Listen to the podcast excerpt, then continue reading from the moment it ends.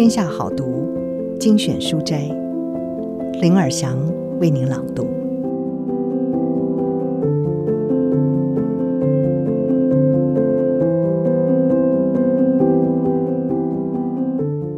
防疫期间减少出门，在家吸收爆炸的资讯，却反而变得焦虑。但这些无意识产生的情绪，实际上却强烈的影响我们的思考方式。甚至于，好的情绪能够让你更健康，坏的情绪则可能致癌。无论疫情过后与否，学习释放、感受情绪，都会是一生至关重要的课题。新冠肺炎的疫情肆虐，全球沦陷，世界各国下达了封城令，若非必要，是禁止外出。尽管台湾还没有走上这一步，但是许多人已经开始在家工作。并且减少外出，在一片风声鹤唳、草木皆兵的瘟疫气氛当中，不少人容易陷入忧郁、焦虑或者是紧绷的情绪中，进而影响到与家人和伴侣的关系，在家里相信也闷坏了。这个时候，情绪健康比什么都重要，所以今天特别为大家选读这本书《情绪解锁》。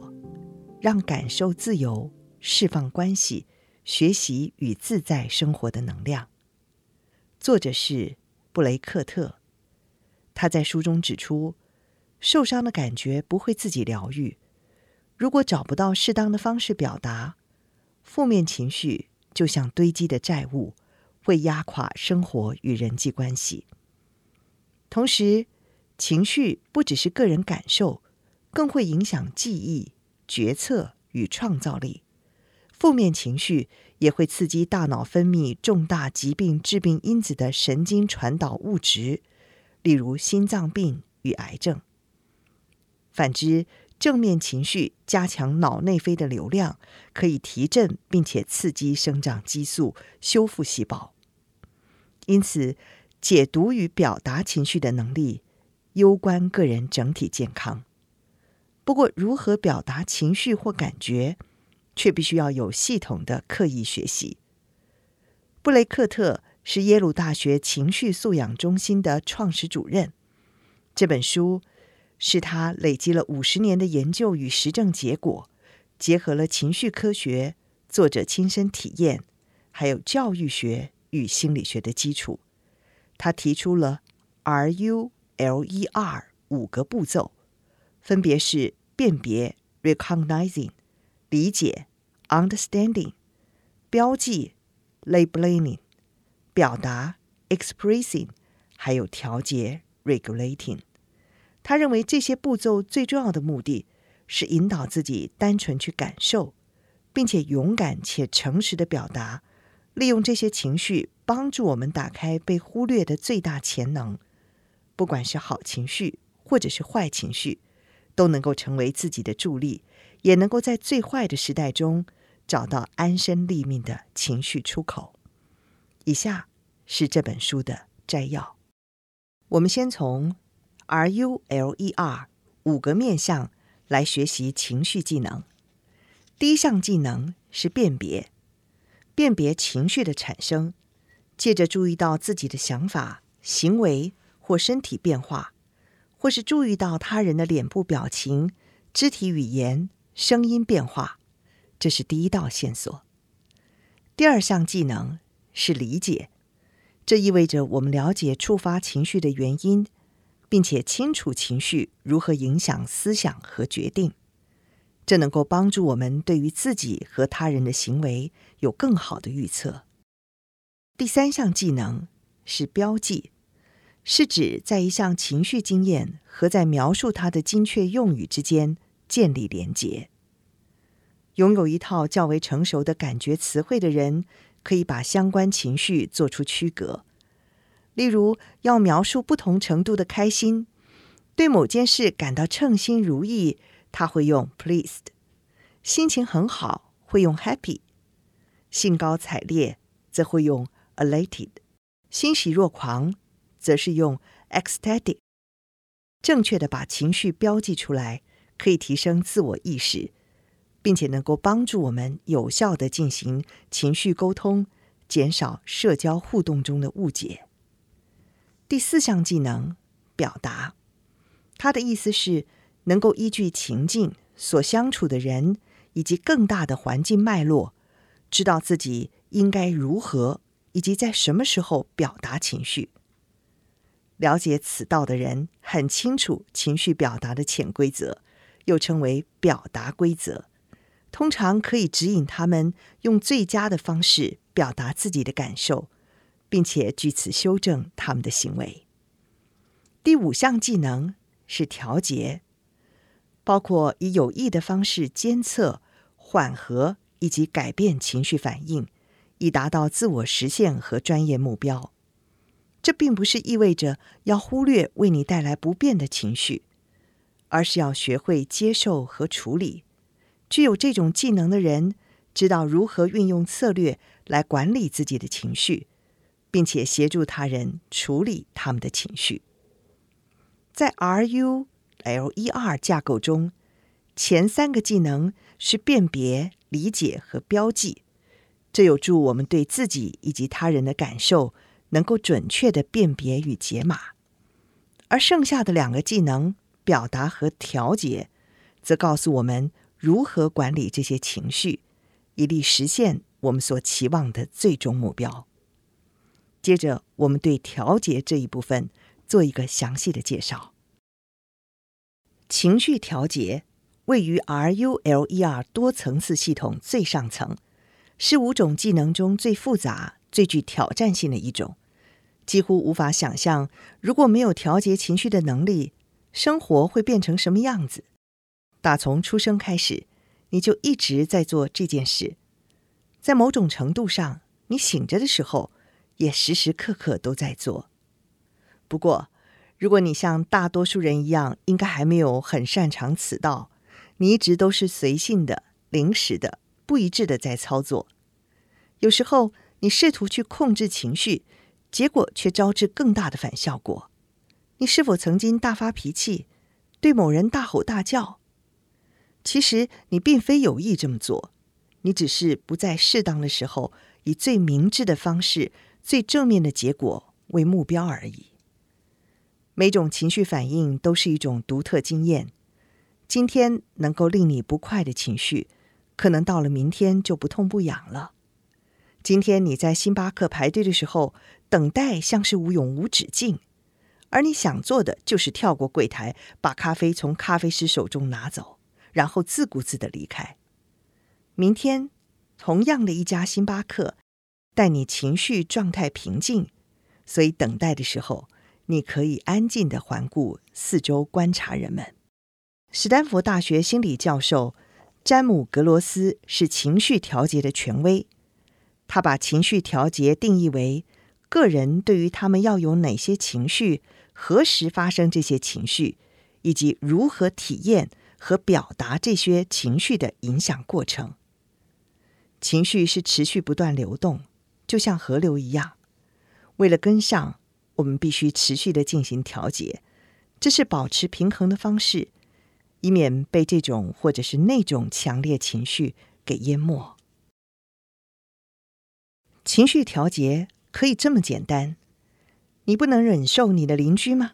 那避开他。你的父母来看你，你不希望他们看到你一些比较珍奇的艺术品吗？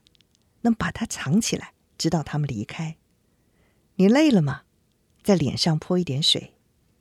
情绪调节并不是要让你没有感觉，也不是要严格控制我们的感受，更不是要消除负面情绪，只是去感受正面情绪。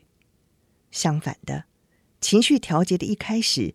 是允许我们自己和他人拥有自己的感觉，而且是所有的感觉。我们再继续深入探讨五大类情绪调节的方式。第一类策略，其实就是让我们活着的策略——呼吸。具体来说，正念呼吸法可以帮助我们让身体和心灵保持平静。我们可以完全活在当下，对于周围发生的一切，比较不会那么容易出现反应，或者是被击垮。第二类策略，我们称为前瞻性策略。简单来说，就是我们会引起我们不想要的情绪，就去避开它，或是改变我们的物理环境。第三类策略是注意力转移策略，这有很多形式，但是全部都是根据相同的原理。我们可以借由将注意力从情绪源头上移开，来减轻情绪的影响。做法可以像是打开电视那么简单，或是远离压力，或对自己重复正面的短语。第四类策略，我们称为。认知的重新框架策略，认知重新框架策略在研究文献中较广为人知的说法是再评估。在这种做法中，人们被鼓励去寻求替代方法，把他们的困难视为取得平衡的途径。为了我们的目的，使用再评估的方法来重新想象或重新框架触发情绪的事物。然后对新的解释做出反应。举个例子来说，你吃早餐的时候对你的伴侣说了声早安，但你得到了冷淡的表情。如果你的第一反应是你什么也没做，却受到这种粗鲁的对待，那么你可能会一整天都愤愤不平，甚至可能会有实质的回应。但这只会使空气里弥漫着恶劣的心情。相反的，你可以暂停一下。然后想想发生上述情况的原因，也许他对于自己害怕跟你谈论某件事感到焦虑，也许他是对工作中的互动感到生气，那件事让他感到侮辱和伤害。这些可能性可能会提醒你，在正常的情况下，他或她从来都不会这么无理。突然之间，同理心油然而生，你会想知道如何提供帮助。透过这种方式，你的情绪反应得到了调节，大家都同时受惠。第五类策略，我们要介绍的是超时刻，这是一项工具，而这项工具呢，可以帮助我们尽力做好最佳的自己，而不是对情绪状况做出反应。什么是超时刻呢？用最浅白的术语来说，就是暂停。超时刻。涉及到踩刹车以及超脱时间，我们通常会结合数数，例如数一、二、三，甚至是从一数到十，取决于我们努力控制情绪的难易程度。